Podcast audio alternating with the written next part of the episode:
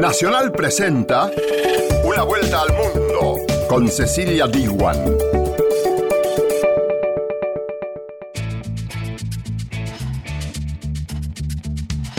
¿Qué tal? ¿Cómo te va? Bienvenida y bienvenido a Una vuelta al mundo.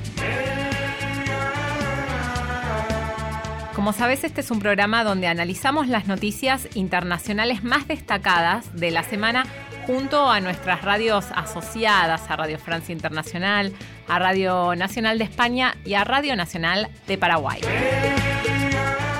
En una vuelta al mundo de hoy vamos a analizar la amenaza del llamado terrorismo blanco que enfrenta hoy los Estados Unidos.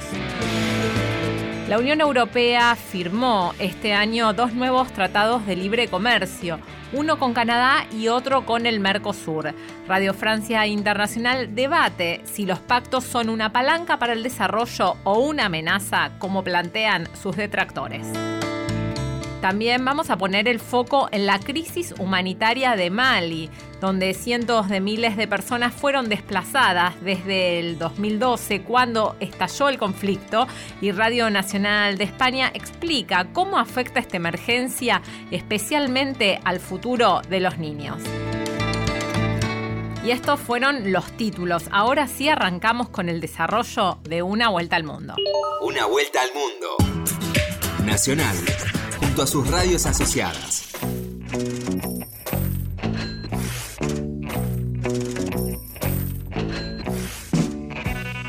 Existen cerca de 300 acuerdos de libre comercio en el mundo.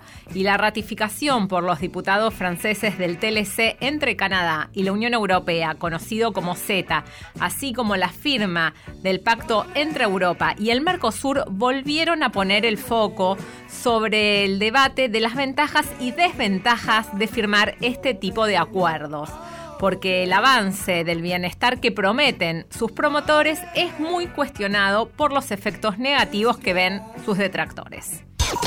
Radio Francia Internacional.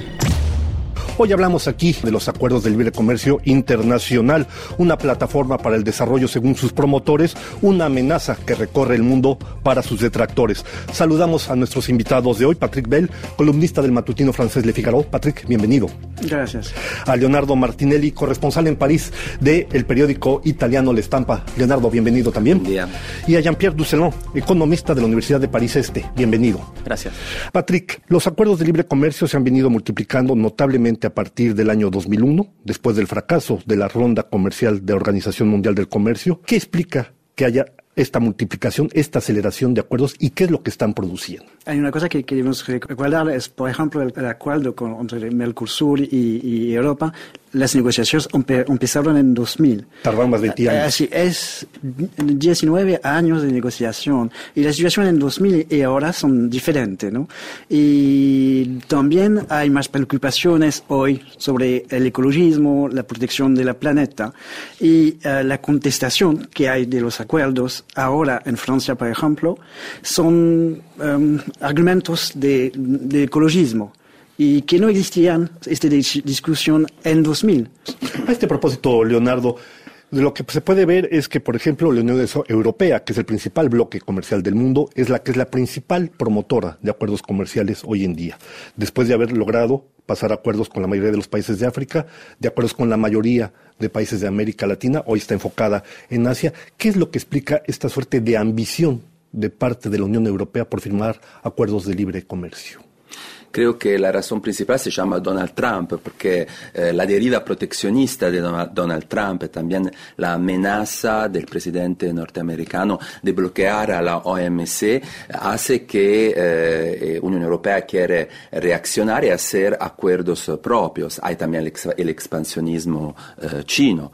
vos decía justamente los acuerdos que se están negociando en Asia, ya está, entró en vigor en febrero el acuerdo con Japón Japón, Japón hay el negociado eh, en, en, febrero eh, el Parlamento Europeo aprobó el, el acuerdo con Singapur. Eh, Unión Europea quiere dar, creo, un señal y también buscar a mm, mercados en un momento que por el comercio internacional es muy difícil. Jean-Pierre, a este propósito, el número de acuerdos de libre comercio está creciendo, al mismo tiempo son cada vez acuerdos más ambiciosos y esto también está provocando una gran polémica. ¿Qué quiero decir con ello? Los nuevos acuerdos incluyen disposiciones a favor de los inversionistas extranjeros, a través, por ejemplo, de los tribunales de arbitraje internacional, incluyen dominios que anteriormente no existían, incluso en términos de seguridad social, en algunos casos, perdón, eh, ¿Cómo ve usted esta situación? Yo creo que primero habría que definir y dar a entender qué es lo que, qué lo que hacen, cuál es la función de estos tribunales internacionales, que son finalmente organismos que vienen del, Banco Mundial y que tienen sede en Nueva York. Estos tribunales protegen los intereses o permiten resolverse estas diferencias entre los estados y, los, eh, y las empresas que quieren invertir en esos estados para atraer, de cierta forma, la inversión extranjera.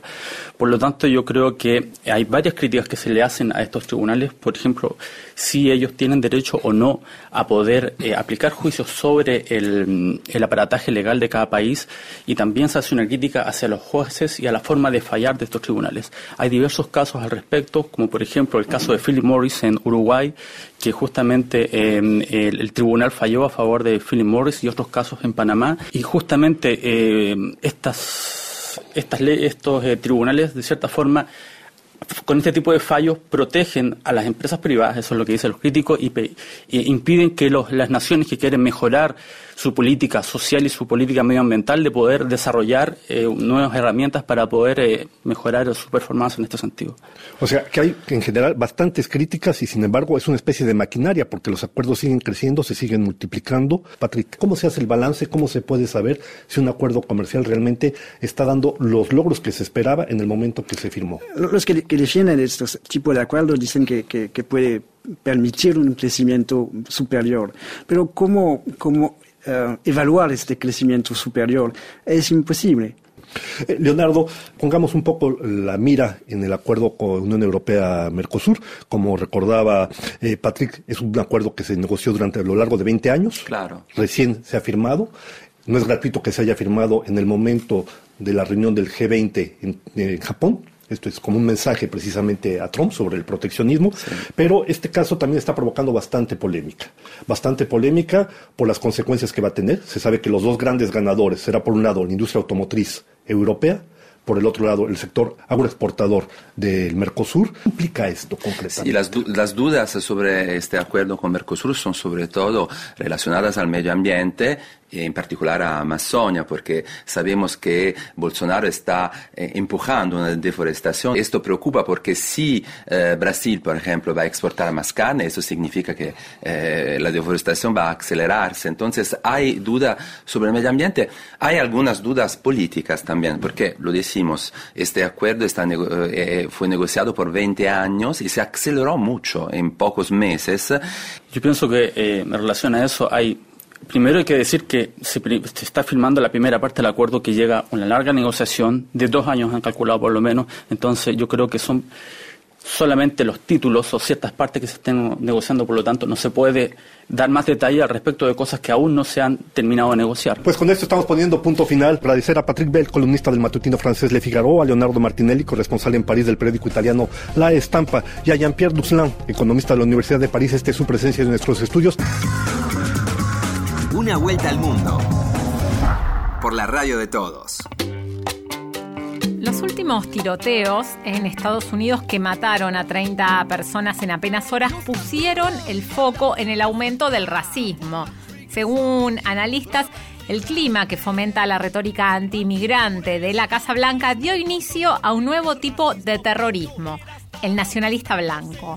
Es que entre 2017 y 2018 según el New American Analytics Center, la violencia de extrema derecha se cobró más vidas en Estados Unidos que los ataques yihadistas. La última masacre de El Paso avivó el miedo y la inseguridad de la comunidad latina. Recordemos que un hombre blanco de 21 años armado con un rifle de asalto viajó nueve horas en la ruta para arribar a esa ciudad fronteriza que tiene un 85% de su población de origen hispano y mató a 20 personas, incluidas 6 de origen mexicano. Y este tiroteo del paso es abordado en los Estados Unidos como un caso de terrorismo doméstico. Incluso la oposición demócrata critica al presidente Donald Trump y lo culpa por incentivar el racismo y avivar el odio, el miedo y la intolerancia en los últimos años en los Estados Unidos. Para hablar sobre este tema, tomamos contacto con Jorge Santibáñez. Él es presidente de Mexa Institute y además es especialista en migración mexicana en los Estados Unidos. Bienvenido, Jorge Santibáñez, aquí a Una Vuelta al Mundo. Muchas gracias a sus órdenes. Doctor, ¿el ataque del Paso fue contra la comunidad hispana? Sí, desde varias perspectivas, de hecho. Hay varias componentes en el ataque. El joven frágil, débil, con alguna distorsión psicológica, mental, social, que tiene acceso muy fácil a armas, o sea, esas componentes fijas, digamos, de todos los atentados, ahí están.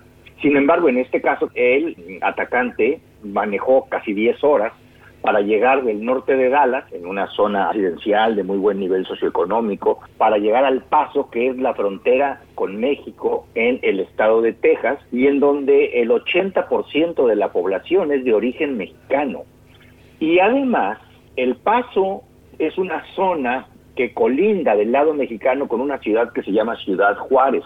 Ciudad Juárez El Paso es prácticamente una ciudad dividida por una frontera. Es la ciudad más binacional que tiene la frontera México-Estados Unidos. Prácticamente todos los residentes de Ciudad Juárez o del Paso tienen algún familiar, algún amigo, realizan alguna actividad cotidiana como compras, trabajo, escuela, del otro lado de la frontera. Entonces, es un ataque a la comunidad mexicana por la composición sociodemográfica de la localidad, pero además es un ataque a la comunidad mexicana, incluso espacialmente, porque El Paso es una localidad binacional México-estadounidense. Esto hace diferente este ataque porque el motivo es muy claro y es atacar a una comunidad mexicana. Eh, tuvo, no, no fue un ataque de un minuto, fue un ataque de más de 20 minutos, en donde él con toda calma buscaba a las víctimas y preferenciaba a aquellas que eran morenos y que tenían rasgos de origen latino, particularmente mexicano.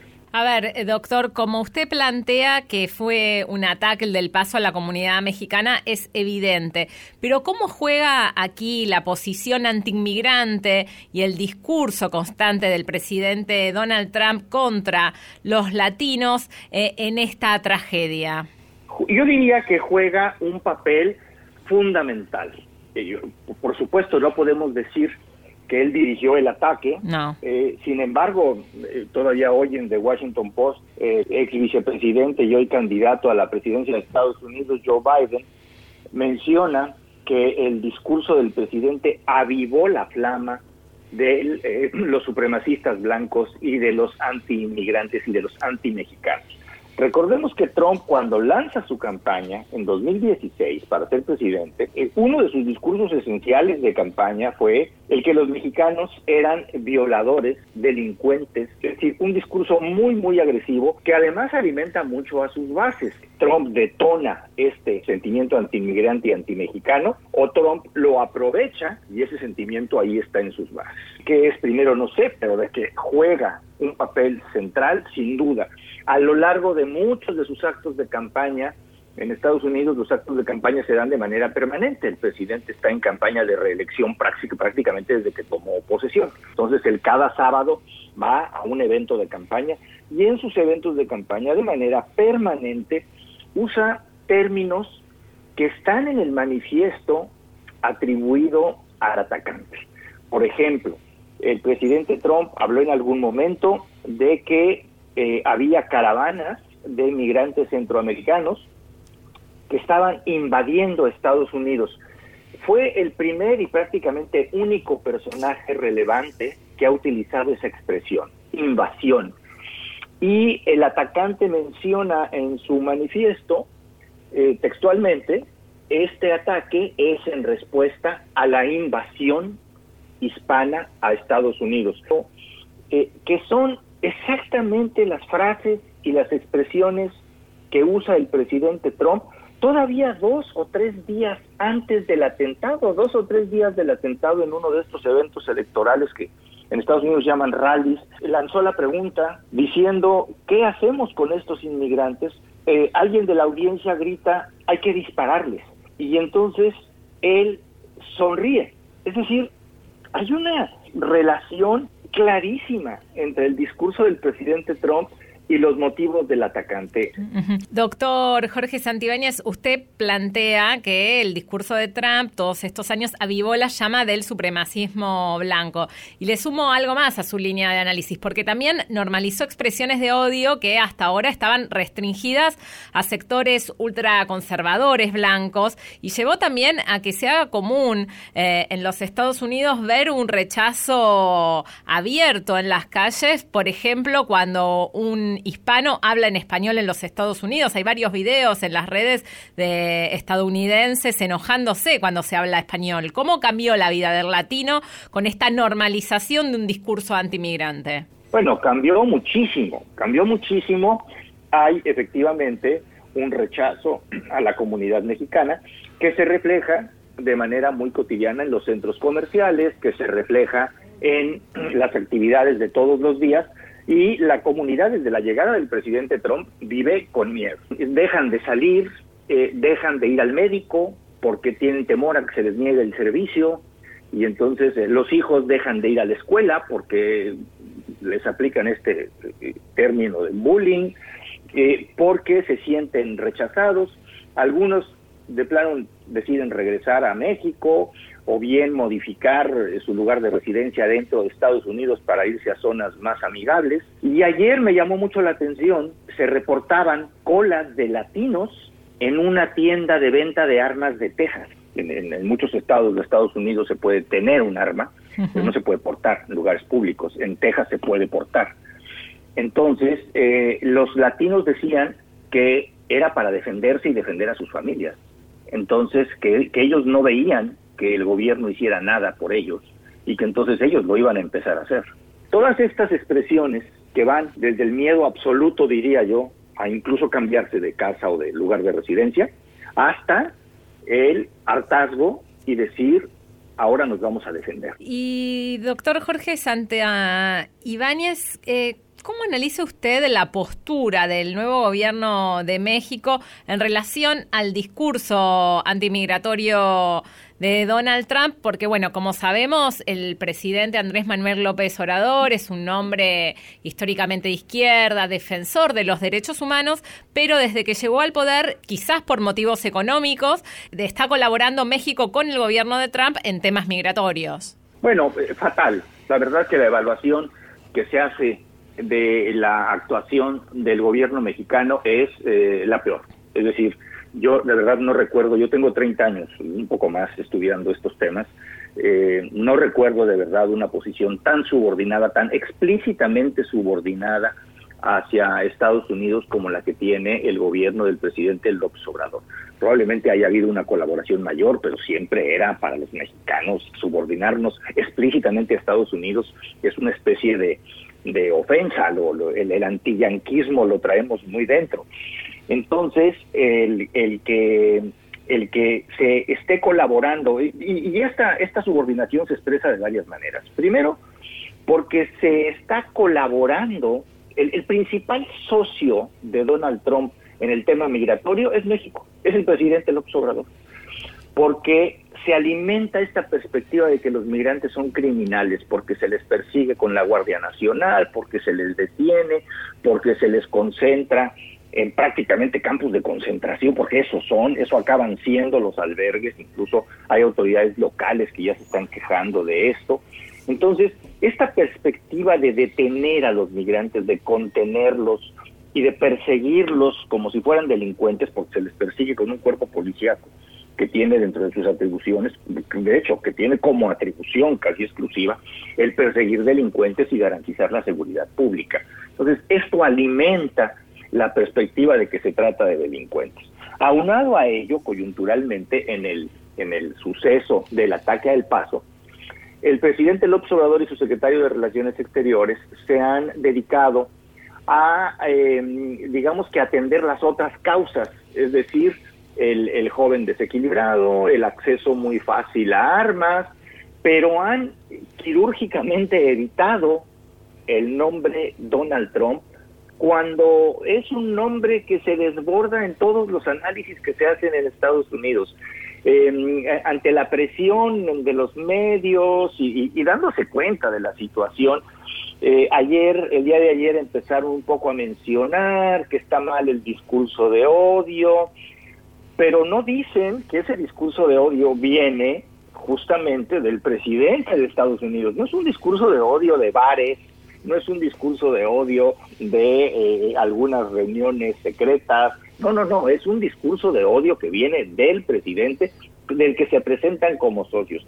El, el, eh, por razón que seguramente rebasan esta entrevista, el presidente López Obrador, como bien menciona, cambió diametralmente y actúa con mucho temor ante Donald Trump.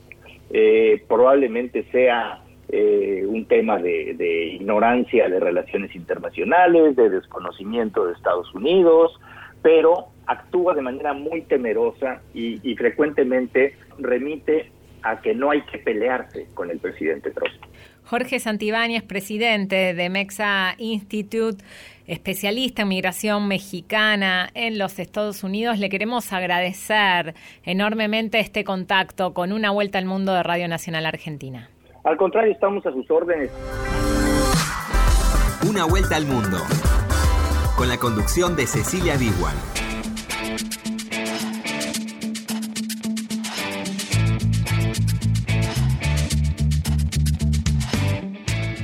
Seguimos en una vuelta al mundo junto a Diego Rosato en la operación técnica y Cristian Brennan en la producción general de este programa. Te cuento que una vuelta al mundo es emitido por las 50 emisoras que tiene Radio Nacional en todo el país, también por la AM 870 y por nuestro podcast que lo podés encontrar en Spotify o en la página de Radio Nacional que es www.radionacional.com.ar. Seguís en una vuelta al mundo. Por Nacional.